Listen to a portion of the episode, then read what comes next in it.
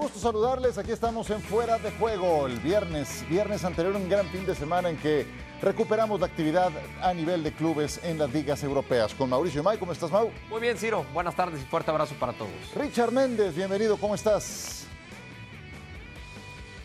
Un gusto como siempre, Ciro, Mauricio, listo para hablar de lo que nos gusta de fútbol. Me parece muy bien. Lo que no le gusta ni mucho menos a Xavi es esta lista de jugadores que regresaron lesionados después de la fecha FIFA. Jules Koundé, Ronald Araujo, Memphis Depay, Frenkie de Jong. El caso de Héctor Bellerín no es exactamente por ese motivo. Él se lesionó en la ciudad deportiva del Fútbol Club Barcelona durante el entrenamiento, pero como sea son cinco bajas para el siguiente partido. Esto comenzó, esto comentó, perdón, Xavi, previo al juego contra el Mallorca. Sobre todo a mí me fastidia porque es de larga duración, ¿no? la, de, la de Ronald. Se ha tenido que operar y estará un tiempo eh, bastante importante alejado de, los entrenamientos, de la dinámica del equipo y esa es la que me da más pena, ¿no? por el jugador y por el equipo, ¿no? porque nos marcaba muchas diferencias atrás, pero bueno, es lo que hay, es, es así. Es el fútbol tiene estas cosas, son lesiones y hay que, hay que aceptarlas y ahora oportunidad para, para muchos otros para, para, participar y que estén preparados para competir también. No, yo con Luis ya sabéis, tengo muy buena relación, hemos sido compañeros, eh, él me entrenó aquí en el, en el Barcelona y tengo buena relación, tengo contacto con él, sí, pero sin más, sin más. Hablamos de jugadores, eh, llamamos no solo a, a, a Tite, también al, al, seleccionador francés, al seleccionador de cada jugador que tenemos en el, en el equipo para, para contrarrestar de alguna manera las cargas, eh, la situación de fatiga que tiene. Siempre mandamos un plan y estamos en continua comunicación, porque creo que es, que es necesario. Pero bueno, aún así, pues han lesionado varios futbolistas. Bueno, pues es fútbol, es el calendario y, es la desgracia que tenemos ahora mismo. Pero bueno, nada, no hay excusas, hay que, hay que seguir eh, trabajando en la misma, en la misma línea. ¿no? Y... Pues eh, es al equipo el que peor lo trató la fecha FIFA al Fútbol Club Barcelona y el equipo que mejor venía jugando, al menos a nivel de eh, torneo de liga. ¿Qué tanto le puede afectar esta cantidad de bajas al Barcelona para su siguiente partido contra el Mallorca? Le va a afectar, sí, por supuesto que le va a afectar, sobre todo lo de los, lo de los defensores, ¿no? Eh, Bellerín jugando más como, como lateral, el, los otros dos casos eh, como, como, centrales, eh, el caso sí de Araujo y de Jules Koundé. Por supuesto que le va a afectar a, a, a, Xavi, ¿no? Y es la polémica de siempre, si los futbolistas le pertenecen a los clubes, si los clubes son los que les pagan y ellos se lesionan en fecha FIFA con sus respectivas selecciones. Es así, el fútbol de la actualidad, el fútbol moderno, con muchos partidos, con agendas muy saturadas, sobre todo para estos futbolistas de ligas tan importantes que suelen ser habituales en sus respectivas eh, selecciones. Pero sí, los que más la resienten son los técnicos como Xavi, los técnicos de los equipos. Afortunadamente, eh, si podemos encontrarle un ángulo positivo, esto le llega cuando tiene fondo de armario, cuando tiene profundidad de plantel. Eh, como sea, tienes como alternativas a Gerard Piqué, a Sergi Roberto, aunque Roberto no está como para un partido completo. Sí le llega esto con fondo de armario para el Fútbol Club Barcelona. ¿Cuál es la que más pueden llegar a resentir, Richard? Bueno, en realidad la presencia, o mejor dicho, la ausencia de Ronald Araujo es el que te cambia mucho más la escenografía. Hay que recordar que para eso fue que activaron las palancas, ¿no? En Barcelona, para fichar y para darle algo de amplitud a, lo que es la plantilla del equipo azulgrana. Uno interpreta, por ejemplo, que volverá a jugar Gerard Piqué, que será compañero de Christensen. Me imagino que la mayor duda va a estar siempre en ese lateral derecho, porque Ronald Araujo, el, uruguayo Ciro, se ha hecho alguien fundamental, no solamente cuando juega de lateral derecho, cuando juega de central por la derecha, porque también ha jugado de extremo y ha terminado jugando hasta de interior. Es decir, un jugador que te ocupa toda esa banda en puestos alternos, quizá para tapar algún agujero que se presente. Hoy no poder contar con un jugador que venía siendo importante, que venía siendo titular, que venía siendo ese jugador que en momentos clave de partido podías asignarle un rol adicional y que no todos lo cumplen de la misma manera, pues lleva a, Xavi al acertijo, ¿no? De, de, quién es el que va a colocar allí. Ya mencionabas bien lo de Sergio Roberto, que Xavi lo ve mucho más como un mediocampista, aunque también ha jugado lateral, pero no se encuentra al 100%. Por allí ha surgido en las últimas horas de que aparezca Eric García jugando de lateral por derecha. Y en eso también me apoyo en, parte de las declaraciones que había dado en la rueda de prensa hoy Xavi, porque él mencionaba que para el puesto de lateral iba a estar utilizando a alguien que tuviera un perfil mucho más defensivo. Me hace pensar a mí que no va a buscar a alguien que vaya a intentar el desdoble, que no es Eric García, obviamente, y no tiene alguien hoy como lateral derecho para suplir esa, esa ausencia. En el caso del otro sector, del lateral izquierdo, bueno, uno sabe que ahí está Valdé y creo que eso no va a alterar. Las otras bajas, como la de Memphis, como la de, la de Frankie de Jong, son jugadores que quizá no son tan habituales en el, en el 11 o en el esquema de Xavi, quizá por allí son bajas de las que no se vaya a sufrir o no se vaya a extrañar, salvo que necesites hacer algún recambio importante, que no parece ser este el caso. ¿Te gustaría ver a Eric García como lateral derecho? Pues, pues, pues, no me gusta en su posición natural, imagínate si me va a gustar en otra posición, ¿no? O sea, si, si, como central no te da muchas garantías, como lateral menos. Ahora, entiendo cuál puede ser la intención de Xavi, el tratar de encontrar ese famoso lateral marcador, que me parece Araujo cuando juega en esa posición, es el famoso lateral marcador. Ah, A mí me gusta más como central. Sí, pero, pero no desmerecen la otra posición. No, no, no, no, completamente de acuerdo. Pero cumple esa función del lateral marcador, ¿no? Al que le vas a exigir más de medio campo hacia atrás que de medio campo hacia adelante. Cuando en la actualidad se le pareciera que se le exige más al lateral o al carrilero cuando cruza el medio campo por las decisiones que toma. Ahora, bajo ese perfil, quizá Eric García entonces pudiera tomar la delantera Insisto, para mí Eric García sigue siendo un futbolista que no te, que no te eh, aporta garantía, seguridad en ninguna posición, no en su natural, mucho menos en una improvisada. Coincido contigo, sí, coincido contigo. A ver, ¿se le valora a Javier Aguirre lo que ha hecho en su carrera, la temporada pasada con el Mallorca, el arranque que ha tenido con el Mallorca, aunque pinchó y fuerte contra el Real Madrid? Es el siguiente rival del Barcelona. Este es el balance del Vasco cuando ha enfrentado al Fútbol Club Barcelona cuando lo recibe. Dos victorias, siete derrotas. Subrayo, se le valora a Javier Aguirre lo que ha hecho. Pero a ver, en serio, ¿el Mallorca representa un peligro para el Barcelona aún con las bajas? No. Ok. No, no. Pero esto pues yo, yo no lo veo como una verdadera amenaza. Sí, Richard. Sí, a ver, yo no lo veo como una verdadera amenaza. Eh, si bien el Vasco Aguirre sabe cómo copar y cómo, cómo jugar defensivamente y sabe cómo hacerse un equipo rocoso, incómodo, sobre todo para equipos que gustan del trato de pelota como el Barcelona, con todo y las ausencias del Barcelona, sobre todo la ausencia de Araujo, creo que, que no va a ser un, a ver, no va a ser una amenaza seria. Eh, obviamente aquí también entra en juego y creo a favor del Vasco que Barcelona va a encarar este partido entre las ausencias, pensando también en esa en esa especie de ensayo o de casting, de audición general para el partido que tienen que jugar contra el Inter a mitad de semana. Que ese es el partido importante y creo que parte de lo que ocurra en el partido contra el Mallorca va a ser ese ensayo. Si el Vasco Aguirre lo interpreta bien, podría, podría complicarle al Barcelona, porque el Barcelona no puede contar con que va a tener los tres puntos y va a estar amaneciendo del líder del domingo antes de que juegue el Real Madrid. Sí, y ya le han ocurrido algunas experiencias en que se le han atascado algunos partidos, ¿no? Eh, perdón, ¿me decías, Mau? Sí. ¿Por qué con respeto para Javier? Ajá. No, pues porque... Por el equipo al que dirige, por las limitantes. exacto, porque no, hay comparación, ¿no? Entonces, en ese sentido, por eso es la pregunta. Sí, si, si, le tiene que preocupar para este partido contra el mayor. O sea, hay que tratarlo con seriedad, pero pero hay mucho más fondo del otro lado. Sí, sí, a ver, en, hay creación, hay pegada. En el papel, por lo menos, hay mucha diferencia, más allá de los lesionados, entre un plantel y el otro, ¿no? Evidentemente con ventaja a favor del conjunto del, Barcelona. Hay un partido que yo recuerdo bien sobre el final de la temporada pasada del Mallorca, que le ayuda para, para salvarse contra el Atlético de Madrid, en donde decías, también son, es un peso pesado, no hay punto de comparación en el plantel y se le termina alineando todo a Javier Aguirre para practicar el fútbol que mejor practica, ¿no? Encontrando un gol rápido y después con orden en defensa, bien paradito, bien encerrado y le costó un mundo al conjunto del Atlético de Madrid. Me parece que eso es de lo poco que puede aspirar mañana el conjunto del Mallorca. Insisto, con esas limitantes que tiene como. No, claro. Sí, es, digamos que el único camino que tiene para encontrar la victoria. Yo por lo menos así lo veo. Ya eh, en otras facetas, en otro tipo de partidos se puede llegar a complicar. O si no, victoria, por lo menos sacar algo. Sí. Eh, me, pareció muy interesante y quiero recoger también su punto de vista eh, de, de, otra cosa de la que habló Xavi en esta misma rueda de prensa. Y voy a comenzar contigo, Richard. Él decía que sería mejor que concentraran todo el calendario de selecciones en un mes y medio y después dejar a los jugadores en los clubes. ¿Te parece una buena idea ¿Te parece más que buena idea, porque a lo mejor en el papel suena muy bien, ¿te parece viable alinear todos los intereses para que esto sea posible?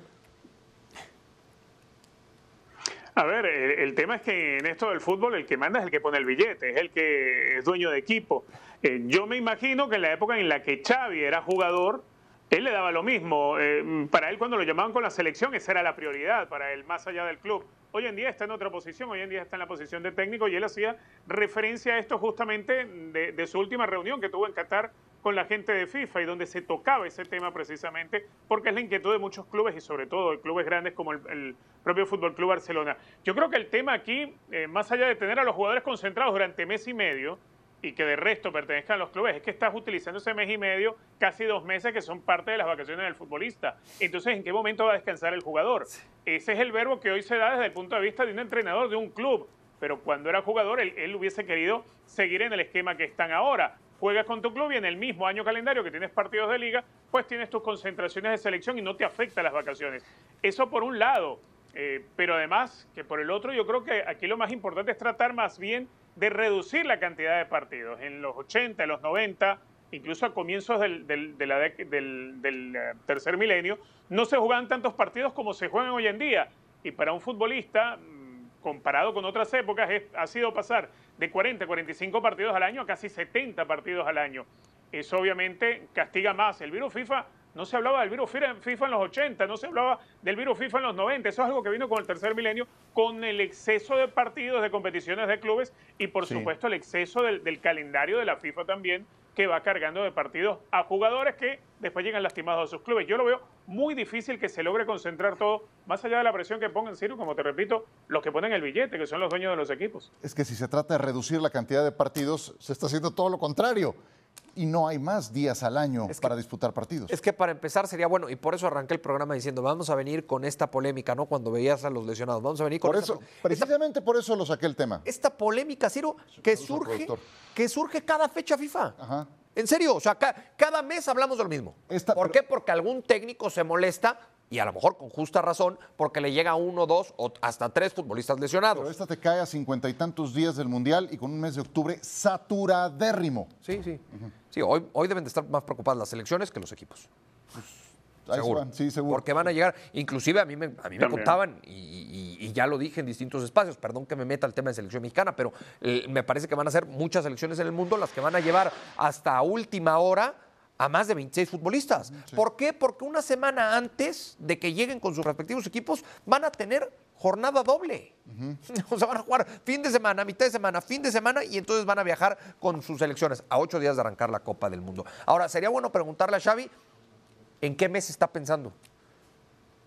Digo, no sé, porque junio y julio o están de vacaciones o hay Eurocopa, o hay Copa América, o hay Copa Oro, o hay Copa del Mundo. Entonces, ¿en qué mes está pensando? No sé. Sí, no, yo, yo, no lo veo, yo no lo veo viable. No, por supuesto. Porque el primer paso sería reducir la cantidad de partidos y es a lo que menos están dispuestos. Y yo, honestamente, y esto lo digo a título personal, a la FIFA, pues no le creo mucho que digamos, ¿no? Porque te puede decir, Ahora, mes y medio nada más, y luego son tuyos y luego se les va a ocurrir otra algo, cosa. Algo van a inventar, una ¿no? ¿no? Exacto, sí, este, algo, Ahora, Ciro, eh, en lo que sí coincido con Richard es hay que, hay que disminuir la cantidad de partidos de selecciones y de equipos. ¿eh? Ah, bueno, sí. sí de los dos. Y eso es lo que no quieren. De los dos. Eso es lo que no quieren. Entonces, es el primer paso. Bueno, retomamos el hilo de la Liga Española, invitándoles a que estén en este encuentro.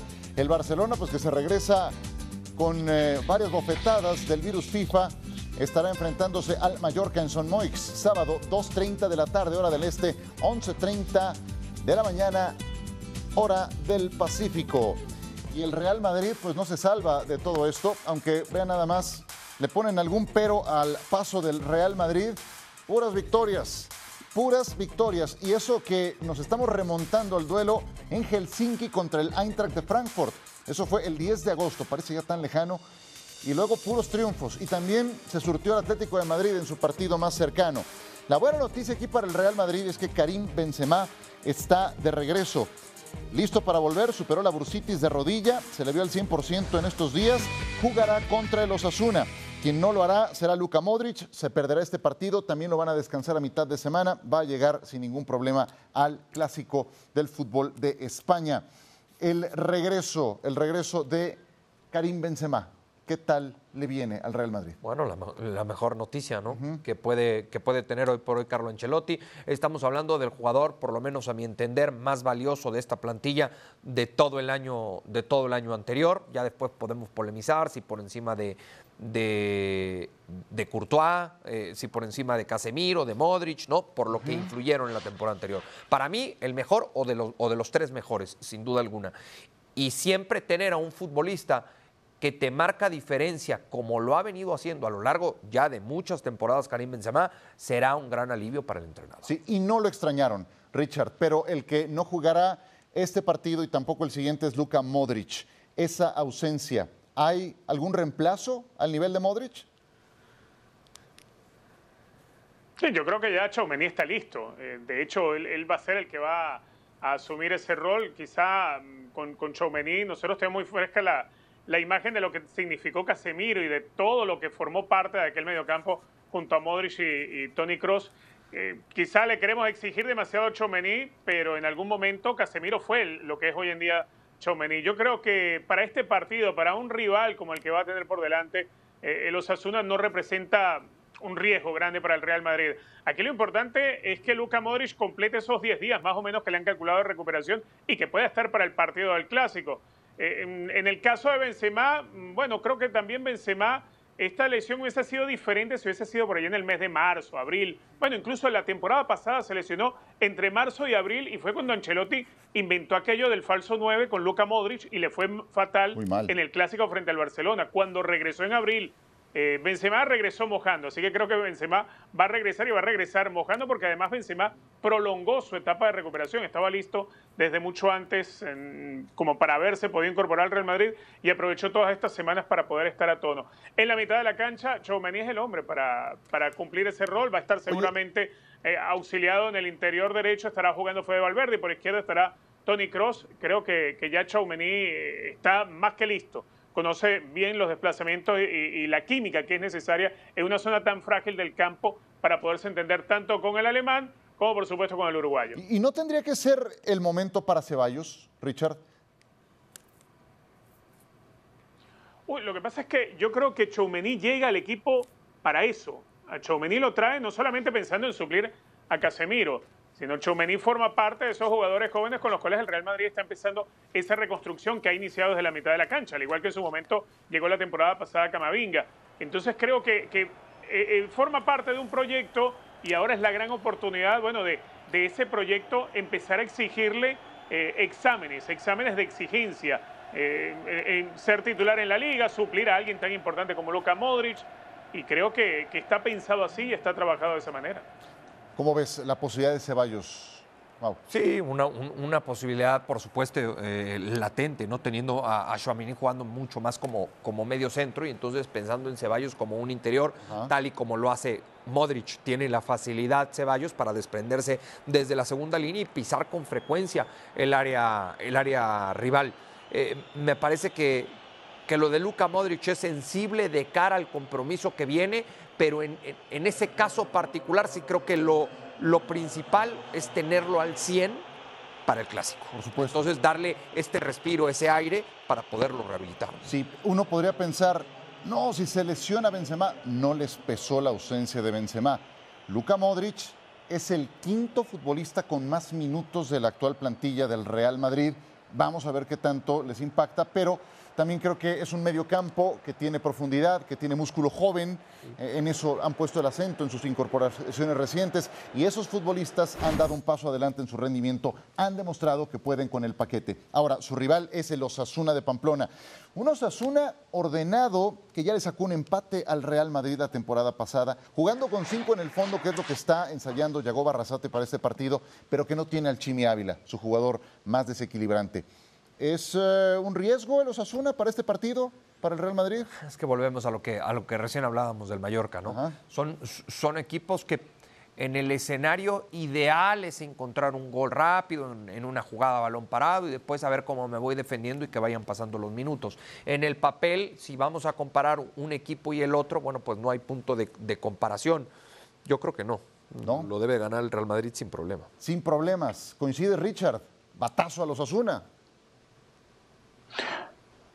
Totalmente. A ver, el Osasuna, más allá de, lo rocoso que va a ser, de, ser el equipo apiñando mucha gente cerca de la, de la frontal del área, eh, no le veo manera de poder parar a un Vinicius Junior, a un Rodrigo, a, un Karim Benzema que regresa y regresa con el apetito que ya nos tienen acostumbrados el francés, y a un mediocampo que difícilmente va a tener que exigirse para recuperar, todo lo contrario, un mediocampo que va a trabajar para llevar la pelota hacia adelante.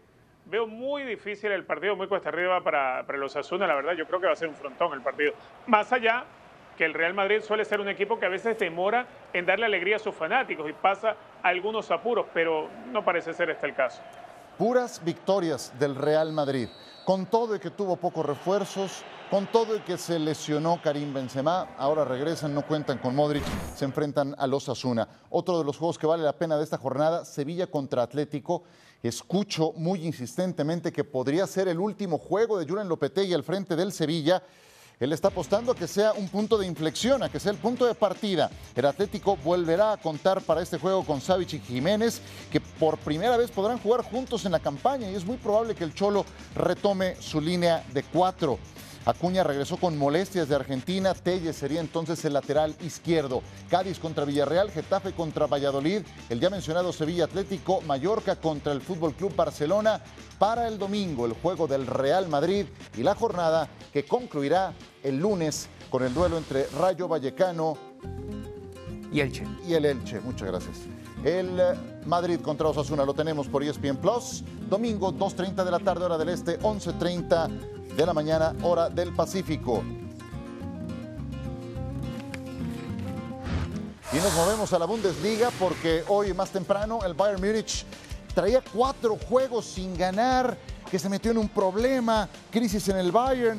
¿Cuál? Fue un resfriado, dos minutos y medio, primer cachetazo, gol del Leroy Sané, hay un desvío, ciertamente, pero él es el que dispara con dirección a portería. Y ya estaban encaminando el juego desde muy temprano. Eh, eh, eh, estos equipos con, con, ese poderío, con esa calidad individual y que practican tan buen fútbol, es como cuando a un niño tiene moquito, ¿no? Se, le quita rápido, se mejora y empieza, y, empieza a correr y a brincar por todos lados. No, para mí no tiene mayor problema este Bayern Múnich.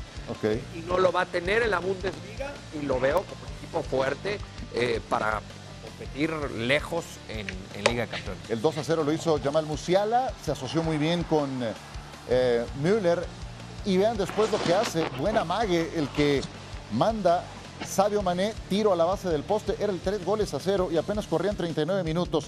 De hecho, le anulan un gol a Sadio Mané al minuto 56 Apenas dos minutos después de la anulación, Musial había puesto otro pase para gol al Leroy Sané. Y el cuarto gol, Richard, va a llegar por vía de Thomas Müller en un horror del guardameta del Leverkusen. Sí, terrible lo que, lo que hace el arquero Lucas Hradecki, que quiere devolverle la pelota al central. Se la termina entregando a los botines de Thomas Müller, que eh, está funcionando como un 9 de arrastrar marca, abrir espacio. ¿no? A lo largo del partido, la gran figura fue sin duda alguna Musiala por la asistencia de uno de los goles, el tercero, precisamente una asistencia suya. El que anulan también ha sido una asistencia suya. Marcó un gol, generó la situación del primer tanto del partido. Eh, Musiala, sin tener los reflectores, terminó siendo la gran figura del club bávaro para este partido contra el Leverkusen. Y estoy de acuerdo con lo que dice Mauricio. Eh, el Bayern va a ganar la liga con facilidad. Sí, sí, esta historia ya la vi muchas veces. Tal cual, crisis en el, en el Bayern, ¿no? Desde el 2001, 2002 no tenían una racha semejante. Entonces, ¿quiere decir que ya arrancó la planadora, esa que conocemos? Sí. ¿Ya? Sí, sí, sí. Sí, para, mí, para mí sí. A ver, mejor te hago otra pregunta, porque ya me lo habías dejado en claro. Y aparte con, con, Mané, ¿no? Esa planadora que ya conocíamos de hace rato y ahora le sumas a Mané. Sí, bueno, pero en esa planadora que ya conocíamos tenías a Lewandowski. Sí. No lo tienes. Entonces, ¿a qué se debió ese arranque tan, bueno, tan titubeante? Ese arranque del que ya hablamos, de cuatro juegos sin ganar. A un arranque débil, eso es todo. o sea, eh, porque por, calidad. No, no, no, sí. Es que, es que de repente en, el fútbol a nivel mundial se hace mucho drama por ciertos resultados. Eh, cuando, cuando la realidad de fondo hay mucho más a ver, a lo mejor tuvo que ver con, temas físicos, con temas de adaptación para jugadores que iban llegando, como es el caso del propio Mané, y que, y que todo eso se, se soluciona y se corrige con unas cuantas semanas. Y con el poder y la diferencia que hay entre este equipo y el resto de la liga, pues les es suficiente con despertar a esta altura y entonces aplanar a quien se le presente ¿eh? en el camino. Sí, que, que, esa racha, Richard, solamente se había presentado en la Bundesliga. En la Champions, pues han ganado los dos primeros compromisos y van ahora contra el Victoria Pilsen, que es el más débil de los rivales de este grupo que suena tan pesado. ¿Tú a qué eh, acreditas que haya sido ese arranque titubeante? Hoy son segundos en la tabla general, ¿no? Pero vaya, ¿a, a qué se debió?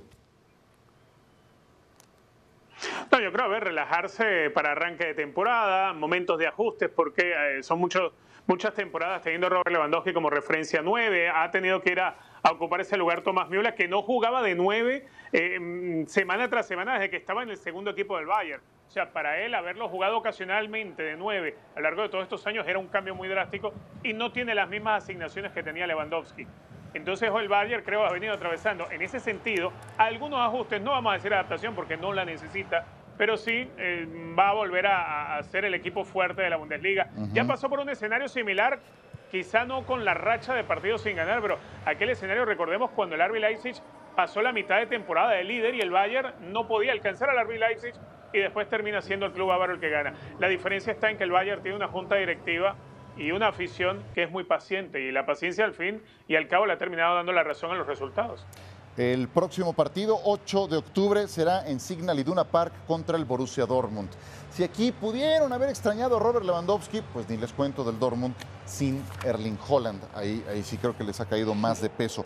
Quiero terminar este programa con dos nombres propios. Primero, ya mencionaba Richard a Jamal Musiala. A mí este chavo me sigue sorprendiendo sí. por juventud, por las responsabilidades que poco a poco se van incrementando que recibe en su club, inclusive en selección nacional, y por lo bien que va cubriendo las expectativas, sobradamente. Hoy vuelve a dar un partidazo Musiala. Sí, eh, y mucho tiene que ver también con lo bien arropado que está, ¿no? Sí. Eh, que eso siempre le va a ayudar a un joven. Si a eso le sumamos el talento y la personalidad que, que, que, que, por lo menos ha demostrado hasta el momento, es muy fácil ya eh, explotar de la mano, explotar ese talento individual. Por supuesto que llama la atención y es de esos jugadores jóvenes que hoy debemos de tener en el radar a nivel mundial. Un, sí. un, un deleite. ¿eh? Muy eh, destacable, Richard, lo de Musiala, como también el hambre de triunfo que mostró el Bayern. A los 2 con 30 ya había hecho el primero y hay una jugada que se me quedó muy grabada fue la última prácticamente del partido, que estaba definido hace rato largo. La manera en la que León Goretzka va, pelea un balón en medio campo, lo roba y pudo hacer el quinto. Minuto 89, juego decidido. Con esa hambre está jugando el Bayern Múnich, o al menos jugó el partido de hoy. Eh, creo que en cierto modo lo ha venido machacando eh, las críticas, los señalamientos, y, y, son los momentos donde el futbolista se carga de amor propio y decide dar también una bofetada a todos los que le, le hicieron críticas duras por no haber ganado en esos cuatro partidos, esa racha.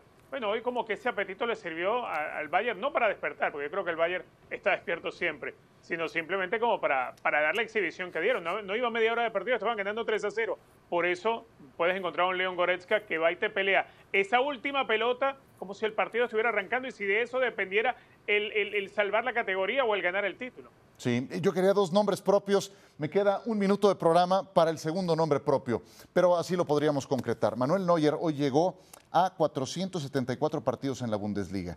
En una, dos ideas, defíneme a Neuer cuando decida retirarse, qué sé yo, qué lugar va a tener. Un histórico.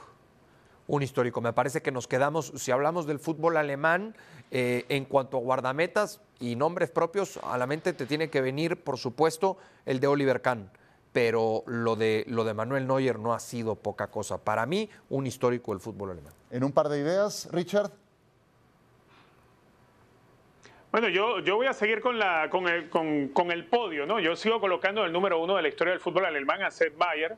Eh, sí. Debajo de él, Oliver Kahn, y creo que el tercer, el, el tercer lugar de ese podio tiene que estar sin duda alguna Manuel Neuer. Más allá de la gran cantidad de partidos que le ha tocado jugar, creo que que igualmente todavía le falta para superar lo que hizo Kahn o lo que hizo en su momento Sepp.